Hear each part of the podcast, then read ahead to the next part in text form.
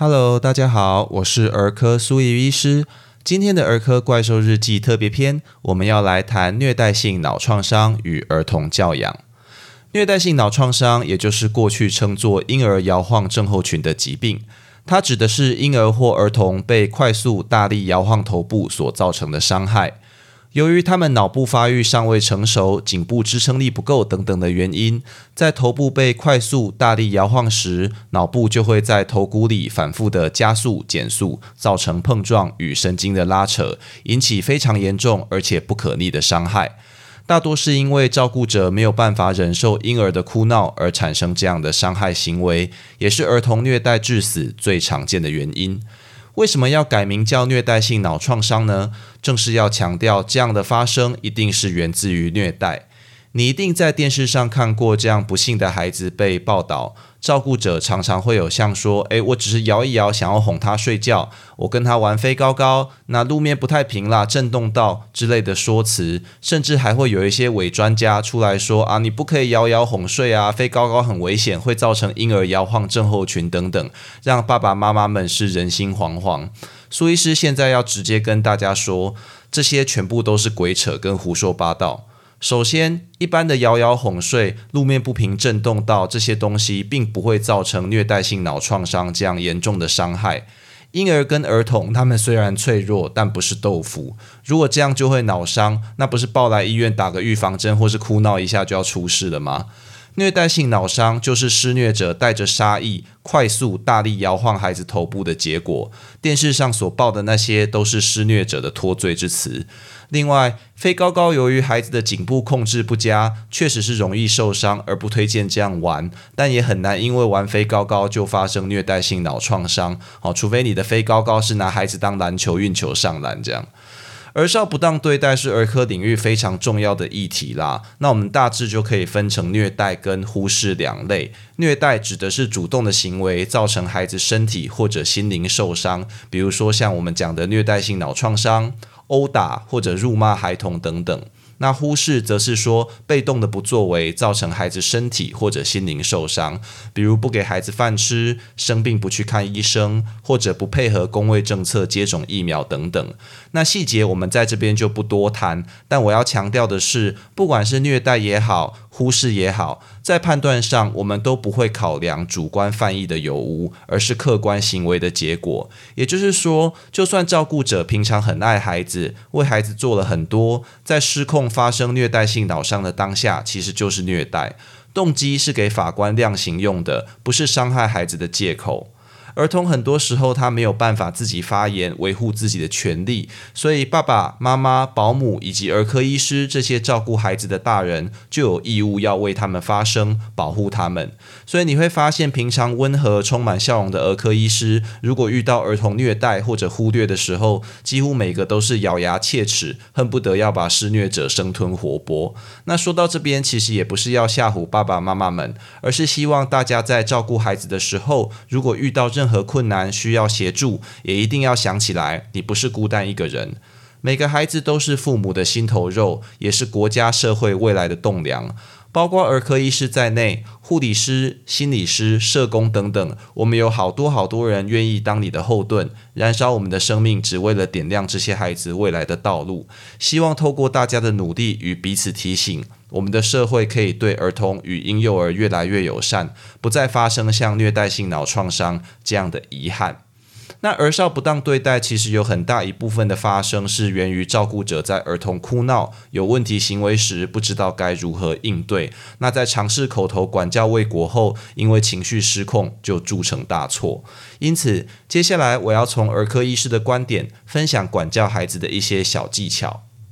华人传统上有所谓不打不成器的打骂教育，那这个从现代儿童心理学及儿童发展的角度来看，其实有很多问题。虽然这样的打骂可以立刻收到成效，但带来的行为改变往往不持久，而且容易让孩子产生其他的不良行为。那难道说不能管教孩子吗？其实不是的。适当的管教不只可以预防孩子未来发生各种问题行为，也是帮助孩子远离危险、独立自主以及进入社会的必须过程。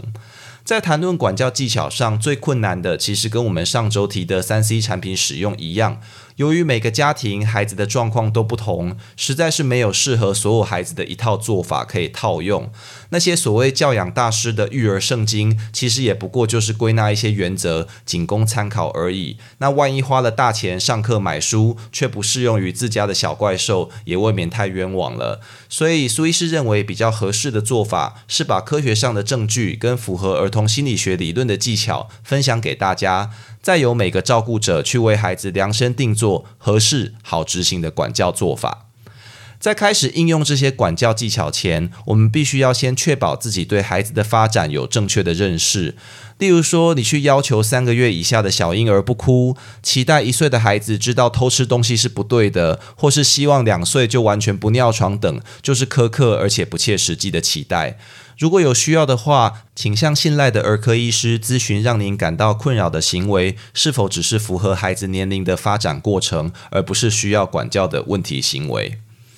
有哪些管教技巧呢？第一个叫做以身作则，那这个似乎是老生常谈啦，但很多照顾者却误以为孩子生下来就知道每件事正确的处理方式。孩子的行为都是透过观察周遭的人事物去形塑出来的。如果你希望孩子冷静温和的对待别人，你就得学着冷静温和的对待他与身边的人。哦，至少在孩子面前要这样子。比起在孩子出现错误行为后想办法矫正，先把正确的行为做给孩子看，让他有样学样，会容易得多。并且在孩子照做时给予鼓励，去正向强化这些行为，就能养成长久难以撼动的习惯。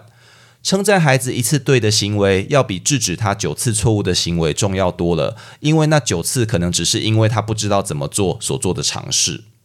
那第二个技巧叫做归习大法，或者你说冷处理。啊，我们其实不需要对孩子的每个行为做出回应的。很多孩子，尤其在一到两岁的时候，会以各种千奇百怪的行为，比如说敲桌啦、摔玩具、撞墙，好去吸引父母的注意，因为他们不知道如何用合适的方式获得照顾者更多的关注，而发出声音或者闯祸，似乎又快又有效。那除了撞墙或打自己这些危险行为要用冷静坚定的方式阻止外，不要太过理会孩子的不当行为，会是有效的阻止策略。如果照顾者慌慌张张的跑来或者大声斥责，反而容易强化或者固着这些不当行为。那另外，冷处理孩子的不当行为，也有助于他们学习这些行为会带来的后果。比如说，孩子如果把食物丢到地上，那你不要理他，很快他就没东西吃啦。那把玩具弄坏或者不收好，被妈妈拿走了，那就很快没有玩具可以玩了。哦，多想三秒钟，你可以不用变身超级赛亚人就拯救世界。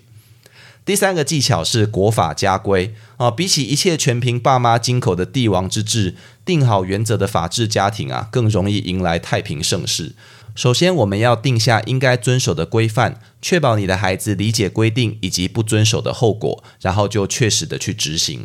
除了要注意孩子必须要有能力遵守这些规矩外，作为孩子不配合的处罚，不能是情绪性的或者剥夺基础需要。比如说，没有乖乖把玩具收好，就把玩具没收一天不能玩，那是合理的。但如果因此不让孩子吃晚餐，就不恰当。那另外，中餐的时候没有好好吃饭，自己跑去玩，那时间到餐点就收掉，让他饿肚子，到晚餐才能吃，这样做是没有问题的，并不算剥夺基础需要。爸爸妈妈们应该可以分出其中的差异才是。那最后一个技巧叫做暂停重启，或者我们英文说 time out。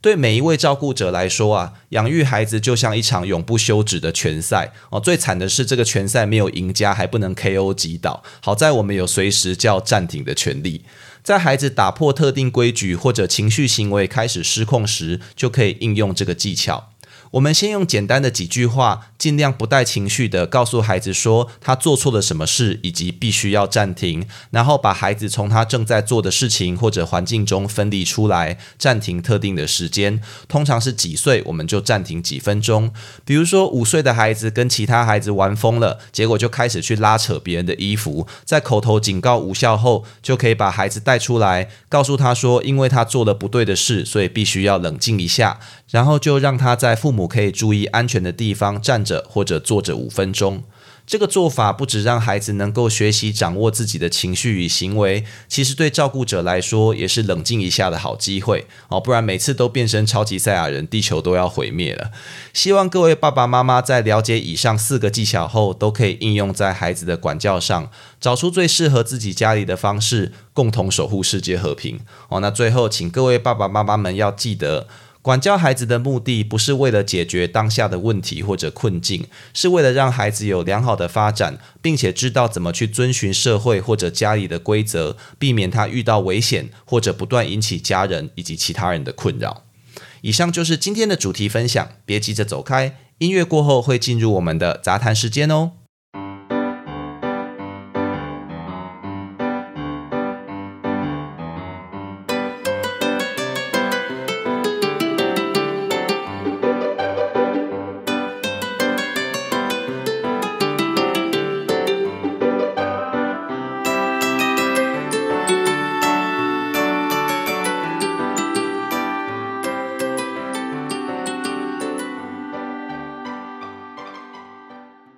今天的杂谈时间要来跟大家分享好康。苏医师受《妈妈宝宝》杂志与台北市政府卫生局邀请，要在免费的卫教讲座分享一些育儿知识喽。这个免费讲座的时间，在这个月，也就是八月二十九号星期日上午十点半到十二点，那十点钟就可以入场了。地点是维特空间一号馆，它的地址在台北市大同区承德路一段十七号四楼，也就是在台北金站时尚广场后面的巷子里。当天我们会用短短的时间分享五大主题，第一个是如何善用儿童健康手册，知道孩子的生长发育，如何定期预防接种，接受儿童健康检查、卫教指导等。那第二个是儿童发展筛检的重要性，那如何发现儿童的发展迟缓，并且一些早期疗愈资源如何取得？那第三个是儿童口腔保健，例如什么时候要带孩子去做牙齿的涂氟？那第四个是儿童意外事故伤害的预防，包括居家安全、婴儿猝死预防等。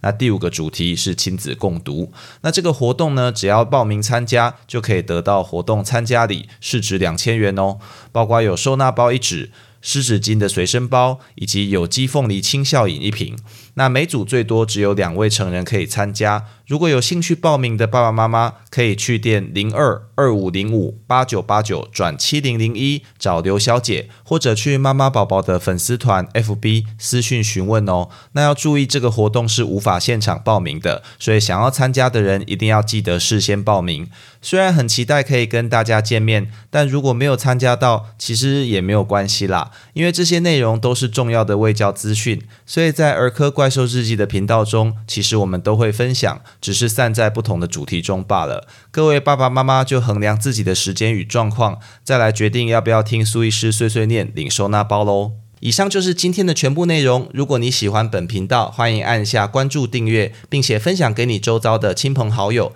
这样就能收到本频道的最新通知，也让苏医师有动力提供大家更优质的内容喽。也欢迎各位听众到 Apple Podcast 留下你对频道的看法，或寄 email 到频道信箱，提供您宝贵的意见哦。我是苏医医师，我们下次见。